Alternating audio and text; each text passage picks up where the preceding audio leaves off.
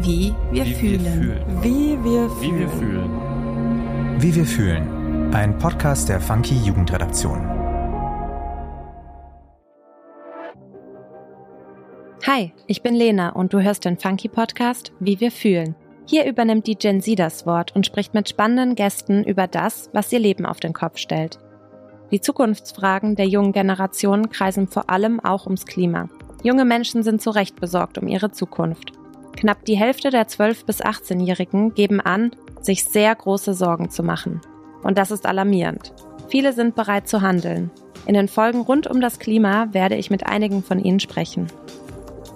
Heute habe ich Caroline Stüdemann zur Gästin.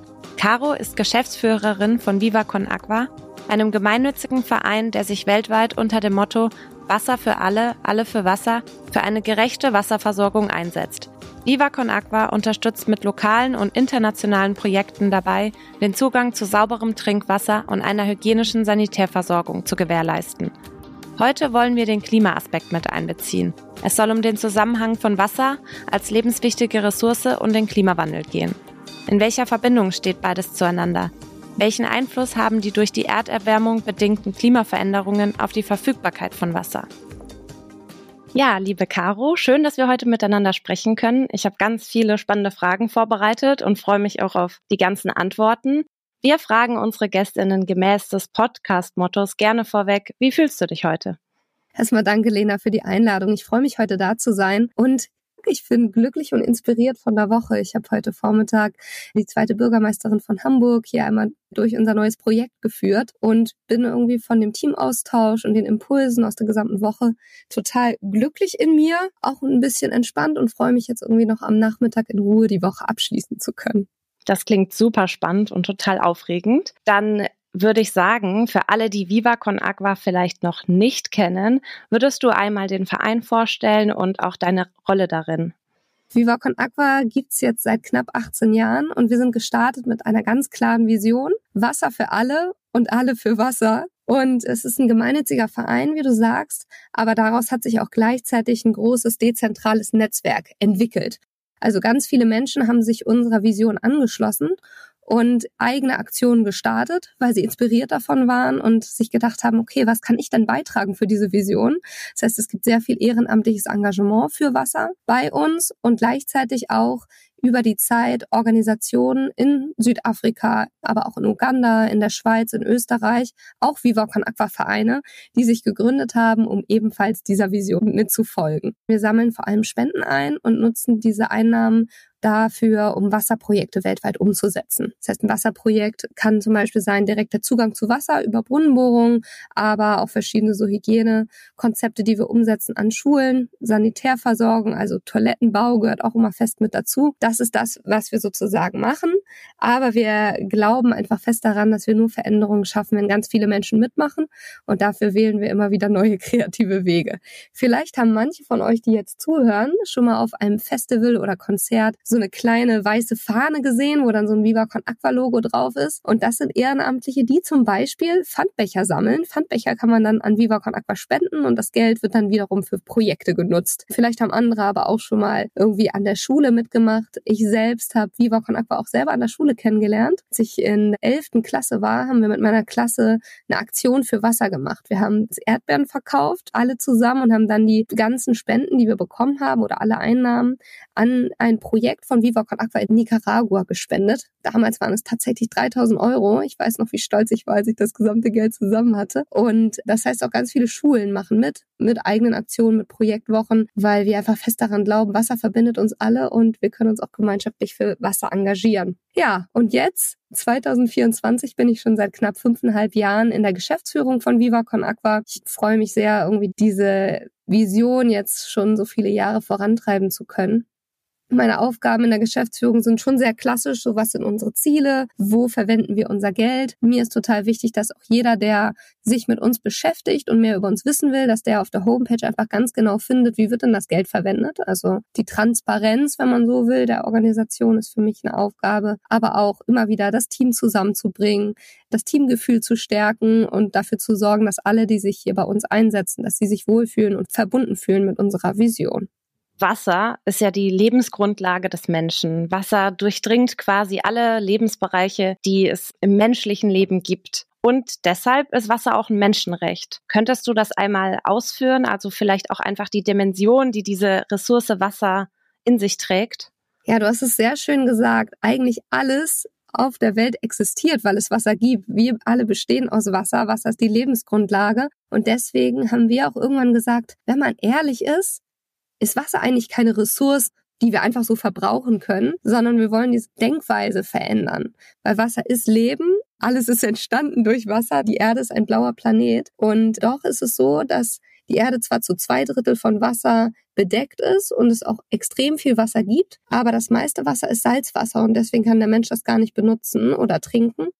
Von dem Süßwasser, was es gibt, das sind ungefähr 2,5 Prozent, davon ist der Großteil in Gletschern. Das heißt auch wirklich nicht trinkbar. Und wirklich das Wasser, was der Mensch trinken kann, sind eigentlich nur 0,3 Prozent. Irgendwie sehr, sehr absurd. Die Zahl macht mich auch immer wieder stutzig, wie wenig Wasser es dann doch ist. Und ja, Wasser ist zum Glück von der UN als Menschenrecht anerkannt worden. Und das bedeutet, dass da die feste Bestrebung auch der Weltengemeinschaft besteht, jedem Menschen Zugang zu sauberem Trinkwasser zu ermöglichen. Und es ist aber leider jetzt gerade so, dass 703 Millionen Menschen gar keinen Zugang zu Wasser haben. Und es gibt so Ziele, dass wir bis zum Jahr 2030 das eigentlich geschafft haben wollen als Weltengemeinschaft, die SDGs, die Sustainable Development Goals. Und leider ist der Weg noch weit dahin. Und wenn man es mal so hochrechnen würde, müssten wir die Geschwindigkeit eigentlich vervierfachen. Also viermal so schnell sein, um Menschen wirklich den Zugang zu sauberem Trinkwasser zu ermöglichen. Und das ist natürlich etwas, was uns total motiviert an jedem Tag.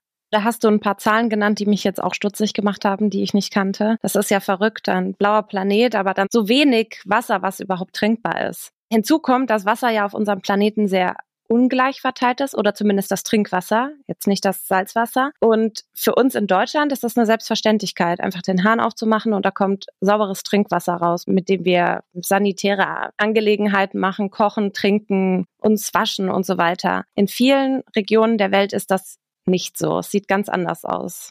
Gerade wenn man sich anschaut, gibt es sehr viele Regionen, wo es anders aussieht. Und das fängt sogar direkt auch in Südeuropa an. Auch kürzlich wurden wieder auch Wassersperren verhängt, dass Wasser nicht so stark verbraucht werden darf. Auch in Spanien zum Beispiel, in Portugal regelmäßig. Da finden sich schon einige Regionen, die zu verschiedenen Zeiten im Jahr, insbesondere im Sommer, unter Wasserknappheit leiden. Große Regionen in Afrika, Lateinamerika und Asien, die haben vielerorts wirklich dramatische Wasserknappheiten und haben sich ganz anders auch darauf eingestellt, mit den Wasserknappheiten umzugehen. Vielleicht ganz konkret, ich selbst mit der Arbeit auch mit Viva Con Aqua konnte auch schon verschiedene Gebiete auch bereisen, war zum Beispiel mal in Mosambik und in Uganda und konnte einfach sehen, wie dort die Wassersituation vor Ort aussieht. Und da zeigt sich einfach, dass da zum Beispiel auch durchschnittlich viel weniger Wasser überhaupt verbraucht wird, weil die Menschen einfach viel mehr diese, diese Besonderheit zu schätzen wissen und weil sie auch häufig ganz viele Kilometer laufen müssen, um überhaupt Wasser zu finden. Also bei uns ist es der Wasserhahn, wie du sagst, und wir drehen den Wasserhahn manchmal täglich so oft auf. Ich erinnere mich noch, Kürzlich war bei mir der Wasserhahn oder die, wirklich die Wasserleitung kaputt und ich konnte, sollte für ein oder zwei Tage kein Wasser verwenden und musste mich irgendwie anderweitig ausstatten. Und schon das war für mich so ungewohnt. Und da ist mir wieder deutlich geworden, was das für uns für eine Selbstverständlichkeit darstellt. Ja, und weltweit ist es anders. Und in Uganda laufen die Menschen, die wir da auch kennengelernt haben, mindestens oder im Durchschnitt drei Kilometer zu der nächsten Wasserstelle. Und das ist dann manchmal Oberflächenwasser und das ist natürlich dann gar nicht sauber, weil das jederzeit verschmutzt werden kann. Und das bedeutet, dass es in den Regionen natürlich notwendig ist, dass es dann dort Brunnenbohrungen durchgeführt werden und dann, um an das Grundwasser zu kommen, was manchmal aber auch ganz schön tief unter der Erde liegt. Es ist bestimmt total absurd, dass dann im direkten Vergleich zu sehen, wie wir mit Wasser umgehen und wie es in ganz anderen Ländern aussieht und eigentlich irgendwie auch traurig, dass wir dann nicht schaffen, anders mit Wasser umzugehen, weil wir es eben so gewohnt sind. Apropos Deutschland oder auch in anderen, sage ich mal, nördlicheren europäischen Gebieten ist es ja so, dass es immer wieder langanhaltenden Starkregen gibt, starke Überflutungen. Und so bekommen einige Menschen den Eindruck, Wasser sei gar nicht so knapp. Wieso ist das falsch?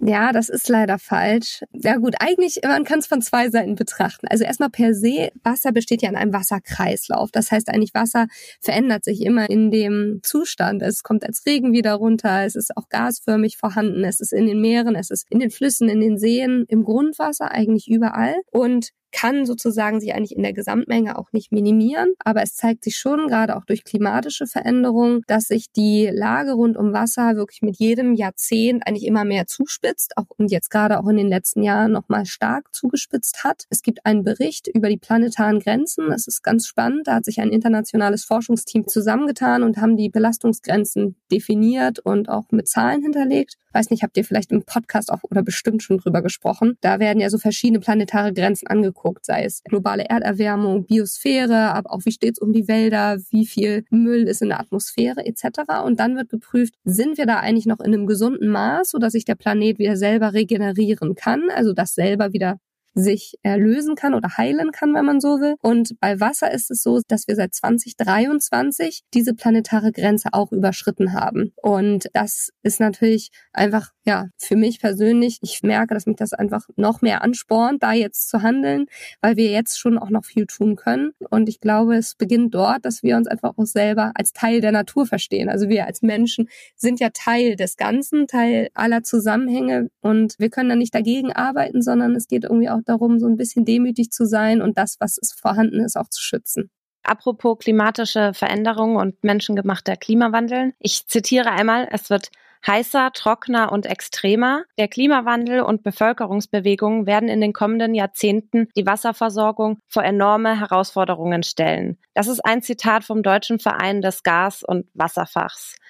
Wie siehst du das? Von welchen Herausforderungen wird hier gesprochen? Vielfältige Herausforderungen. Ich würde jetzt vor allem mal auf das Wasserthema natürlich eingehen. Da zeigt sich vor allem durch die Klimaveränderung langanhaltende Starkregen und Überschwemmung. Und das Problem an Starkregen ist, man würde ja denken, na ja, dann kommt das Wasser sozusagen wieder runter, dann kann es ja ins Grundwasser kommen und dann ist es ja wieder verfügbar. Und das ist leider falsch, weil wenn es zu Starkregen kommt, dann fließt das Wasser total schnell ab und fließt häufig über die Flüsse direkt ins Meer und ist dann sozusagen im Meer vorhanden. Manchmal regnet sich der Regen auch komplett über dem Meer auch ab und ist gar nicht dann auf dem Land. Und wir haben sehr viele Flächen, die zum Beispiel durch den ganzen Beton und durch Straßen versiegelt sind. Das heißt, Wasser kann gar nicht richtig in das Grundwasser wieder zurückfließen und in den Boden eintreten oder auch sich sozusagen in Wäldern und Mooren anreichern. Und dadurch geht es uns schon verloren als sozusagen kostbare Wasserquelle. Und neben diesen extremen Wetterereignissen folgen natürlich auch immer mehr Dürren und Hitzewellen. Und das verschärft schon die Trinkwassersituation in vielen Regionen auf der Erde vorneweg wir haben jetzt kürzlich auch Kontakt zu Partnern in Indien gehabt, die da wirklich in einer Region, eher im Norden von Indien, starke Hitzewellen und Dürren regelmäßig erfahren und da steigen die Temperaturen halt auf knapp 50 Grad an. Und das sind natürlich keine Bedingungen, in denen Menschen leben können. Im Prinzip sorgen diese Extremen auch dafür, dass, obwohl das Wasser dann vermeintlich wieder runterkommt, es so nicht ins Grundwasser sozusagen einsickern kann, so wie es vielleicht auch mal vor 50 Jahren der Fall war, dadurch, dass wir diese trockene Oberfläche dann haben oder Beton versiegelt, was auch immer. Habe ich das richtig verstanden? Genau. Also letztendlich, man spricht da immer von diesen sekundären Effekten, dass sozusagen dadurch, dass sich das Klima so stark verändert, verändern wir auch insgesamt das gesamte Ökosystem und Kreisläufe, die über viele hundert Jahre in einem gewissen Rhythmus und in einem Gleichgewicht waren, verschieben und verändern sich.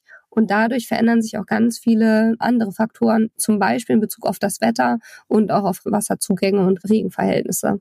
Also global betrachtet gibt es aufgrund von Hitze und Dürre große Fluchtbewegungen aufgrund langer Wasserknappheit oder Starkregen, auf jeden Fall, dass Wasser nicht mehr als Trinkwasser nutzbar ist. Und dadurch gibt es auch Konflikte. Das heißt, Wasser wird somit zu einer gesellschaftlichen beziehungsweise politischen Angelegenheit. Was wird bereits auf politischer Ebene unternommen? Weltweit betrachtet, in Deutschland, ja, du hast total recht. Es ist schon lange auf, auf einer wichtigen politischen Ebene auch zu behandeln, weil es wichtig ist, dass wir die Individuen da nicht alleine lassen, die in einer Situation sind, wo sie keinen Zugang zu Wasser haben, weil sich einfach die Lebensbedingungen um sie herum so stark verändert haben und auch so rasant verändern. Ich würde da ganz gerne zwei Perspektiven drauf teilen. Auf der einen Seite, und das ist etwas, was mir total viel Hoffnung macht, es finden sich viele Bereiche, wo Wasser wirklich auch als eine Friedenskomponente fungiert, dadurch, dass es eine knappe Ressource ist und Menschen dann vor Ort wirklich in Verhandlungen kommen müssen und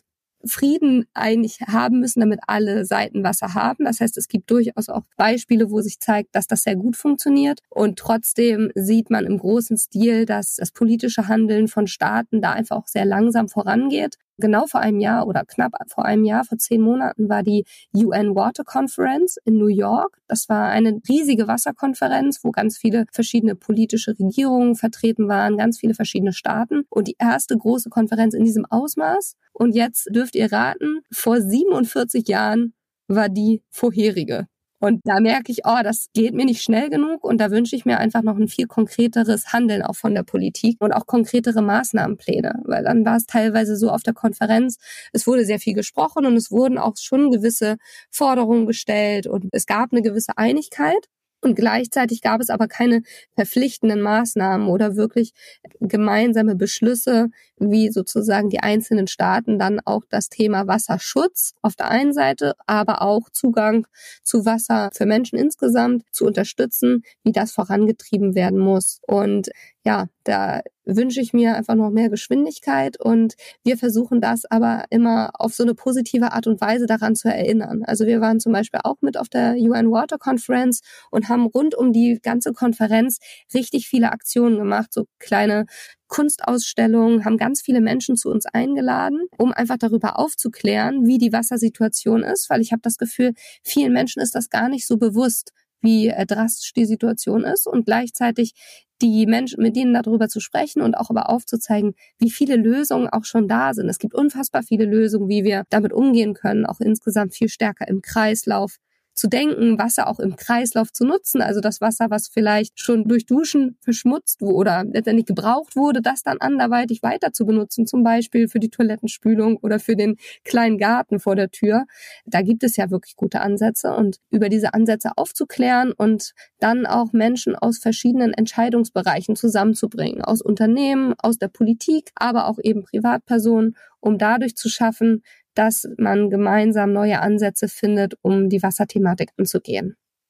Also ihr als Viva Con Agua oder auch andere, sag ich mal, außerpolitische Akteure, ihr tut ja schon ganz viel, diesen Herausforderungen zu begegnen. Vielleicht kannst du mal konkret ein spannendes Projekt rauspicken und benennen. Ich habe gesehen, ihr arbeitet viel mit Kunst und Kultur zusammen, um das mit Wasser in Verbindung zu bringen, um Aufmerksamkeit auf dieses Thema zu bringen. Vielleicht hast du ein Lieblingsprojekt, was du uns kurz vorstellen magst? Ganz gerne. Es gibt viele Projekte, die mir total viel Freude machen. Ich finde tatsächlich Bildung ist so ein total wichtiges Element und da aber auch ich glaube, niemand hat mehr Lust, irgendwie langwierige Vorträge zu hören, wo eine Person vorne irgendwie eine Stunde einen Monolog hält, sondern es geht ja auch da darum, einfach auch mitzumachen und das mehr zu erfahren, auch dieses Wissen rund um Wasser. Wir machen zum Beispiel mit Schulen viele Aktionen, wo wir Wasserfilter bauen oder wo wir so Spendenläufe oder Spendenaktivitäten machen, also sehr viel im Sportbereich. Und dann suchen sich Einzelpersonen zum Beispiel den Bäcker um die Ecke oder ein anderes Unternehmen, was pro gelaufenem Kilometer eine Spende gibt.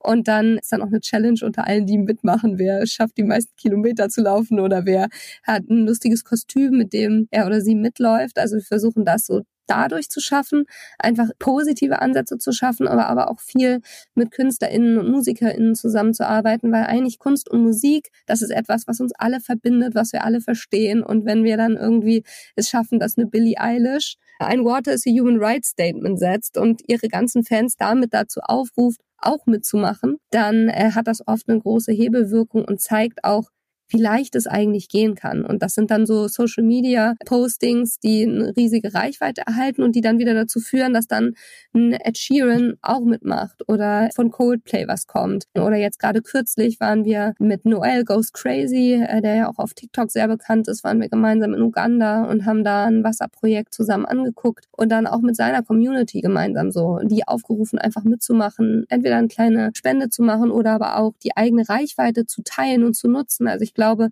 die Reichweiten, die wir alle bei Social Media haben, wenn wir es schaffen, die noch viel mehr für so Themen wie Wasser zu nutzen, dann können wir jeden Tag viel bewegen. Das heißt also, wenn ich so ein paar Lösungsansätze jetzt raushöre, ist das zum einen natürlich Aufmerksamkeit oder auf das Thema Wasser einen Fokus zu richten, das, das groß zu machen, durch Kampagnen, was auch immer. Dann zum anderen sollte das irgendwie auch ein bisschen mehr in der Politik ankommen, dass da vielleicht auch konkretere Maßnahmen heraus entstehen. Wir sprechen bestimmt nachher auch noch zur individuellen Verhaltensänderung, aber ich würde ganz gerne noch mal einmal auf die politische Ebene insofern, dass wir immer wieder, gerade wenn wir mit lokalen Regierungen zusammenarbeiten, die dann in einer Region sei es in Indien zum Beispiel, konkret Verantwortung übernehmen und da lokale Gesetzgebung kontrollieren oder bestimmte Rahmenbedingungen vorbereiten, dass wir mit den Regierungen einfach eng zusammenarbeiten und dafür sorgen, dass die auf der einen Seite dann finanziell sich beteiligen an bestimmten, sei es Maßnahmen, zum Beispiel den Toilettenbau von Schulen, dass alle Schulen dort mit einer Toilette ausgestattet sind, dass die Regierung das selber auch ernst nimmt und umsetzt und dass die aber auch, die so Regierungen haben ja auch dann den Einfluss zu entscheiden, was steht eigentlich im Lehrplan. Also wenn es nach mir ginge, finde ich, sollten auch Jugendliche noch viel mehr entscheiden, was sie lernen wollen und was aus ihrer Sicht interessant und wichtig ist. Aber häufig wird das ja einfach von Regierungen auch vorgegeben, wie die Lehrpläne gestaltet sind und wir wir wirken mit darauf hin, dass auch Regierungen zum Beispiel den Lehrplan anpassen und da ganz klar das Thema Wasser mit reinnehmen und dann aber mit eher modernen Lernansätzen, also wirklich mit ko-kreativen Workshops, wo dann zum Beispiel Grundschulen einfach an der Schule die Schule bunt gestalten oder die Toilettenhäuser gestalten oder eine Toiletten-AG gründen, um einfach zu sagen, ja, wir übernehmen dafür Verantwortung, weil es unsere Gesundheit betrifft. Weil gerade Kinder und Jugendliche, sagen wir mal junge Mädchen, wenn die Menstruation einsetzt, dann gehen die häufig an den Tagen einfach gar nicht mehr in die Schule, weil es gar keine Möglichkeit gibt, irgendwie damit dort vor Ort umzugehen. Und sowas aufzubrechen, zu verändern und irgendwie einfach die Teilhabe zu sichern, das sind, finde ich, immer wieder kleine Beispiele, die was bewegen können.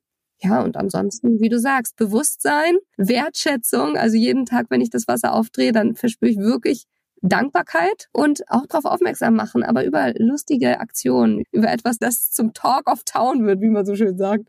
Ja, in Deutschland sind wir so gewöhnt oder sind wir so verwöhnt, immer und überall Zugang zu sauberem Trinkwasser zu haben. Warum ist Wasser eigentlich ein Thema, das uns alle etwas angeht? Überall auf der Welt. Jede einzelne Person eigentlich so eine leichte Frage, ne? Wir bestehen alle aus Wasser, ne? Zumindest 70 Prozent. Und mein Credo ist, es sollte uns wirklich alle etwas angehen. Weil wenn Wasser in großen Massen genutzt wird von großen Industriekonzernen, die irgendwie Wasser einfach massenhaft benutzen und es und es uns gar nicht auffällt, dann schadet das natürlich insgesamt dem Wasserkreislauf. Wenn wir Wasser verschmutzen, weil Plastik überall in den Ozeanen landet oder Mikroplastik bei uns in, ins Wasser eintritt durch die Kosmetik, die wir verwenden oder die Kosmetik, die auf den Markt gebracht werden darf, man kann es auch so rum sagen. Ich will da vor allem die Unternehmen in die Pflicht nehmen, weil aus meiner Sicht liegt da die Verantwortung wirklich bei denen, die die Produkte auch auf den Markt bringen. Dann schadet das uns natürlich, dann schadet das unserer Gesundheit, uns allen und aus meiner Sicht ist auch soziale Gerechtigkeit total wichtig. Ich finde nicht, dass wir in einer globalisierten Welt nur an uns selber denken dürfen und eigentlich immer uns fragen, na ja,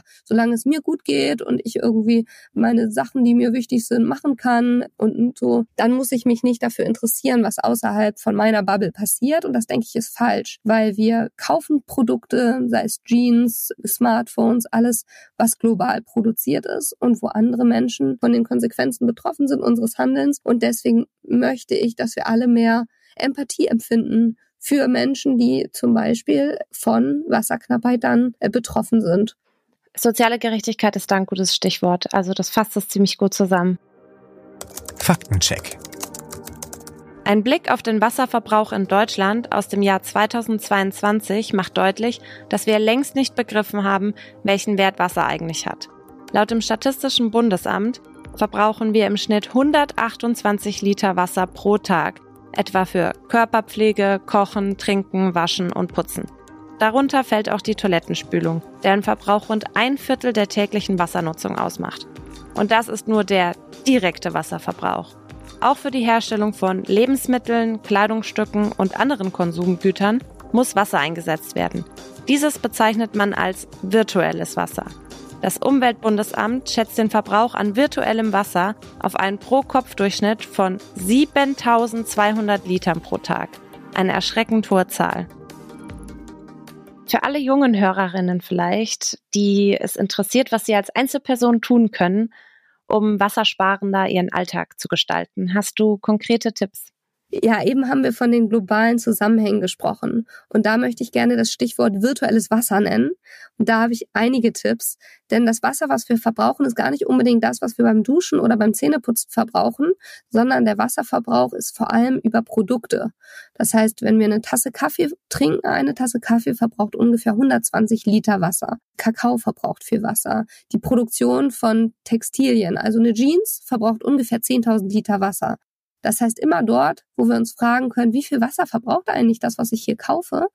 Und da ist bei generell bei allem, was wir kaufen können, eigentlich immer die Frage, brauchen wir dieses Produkt wirklich?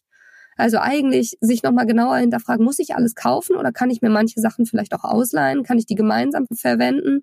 Und ich finde gerade im Bereich Klamotten gibt's einfach so stylische Sachen, die wir Secondhand kaufen können. So, dann können wir das doch tun. Und wenn uns der Trend nicht mehr gefällt, dann verkaufen wir es wieder auf einer der Secondhand-Plattformen, um einfach sicherzustellen, dass Sachen lange genutzt werden.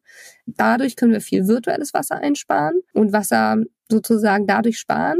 Was auch wassersparsam ist, ist die Energie, die wir verbrauchen.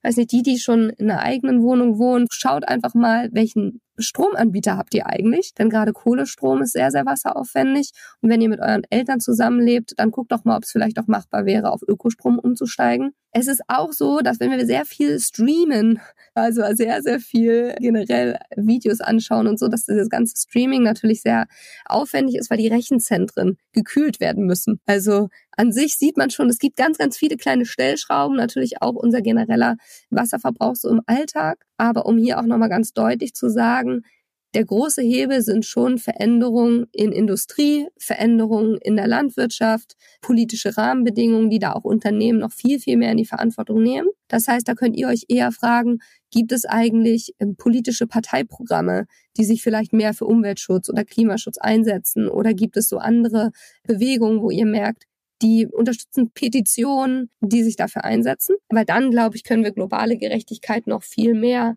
erreichen, weil wir sozusagen uns nochmal viel mehr mit diesen globalen Zusammenhängen auch beschäftigen. Und einen letzten habe ich noch, weil ich glaube, das ist das. Also so wirklich die Frage, wie verbringen wir eigentlich unsere Zeit? Womit? Wie gestalten wir die Zeit, die wir haben und wie setzen wir die ein? Und ich glaube, gerade wenn wir darüber nachdenken, was wollen wir eigentlich beruflich machen? Wo machen wir ein Praktikum oder wo wollen wir beruflich hin? Diese, sagen wir mal, wenn es 40 Stunden die Woche sind, 52 Wochen im Jahr, dann ist das ganz schön viel Zeit im Jahr. Und ich glaube, wir brauchen vor allem im Bereich Klimaschutz, Naturschutz, Wasser, brauchen wir sehr, sehr viele klüge Köpfe, die Lust haben, sich da einzubringen.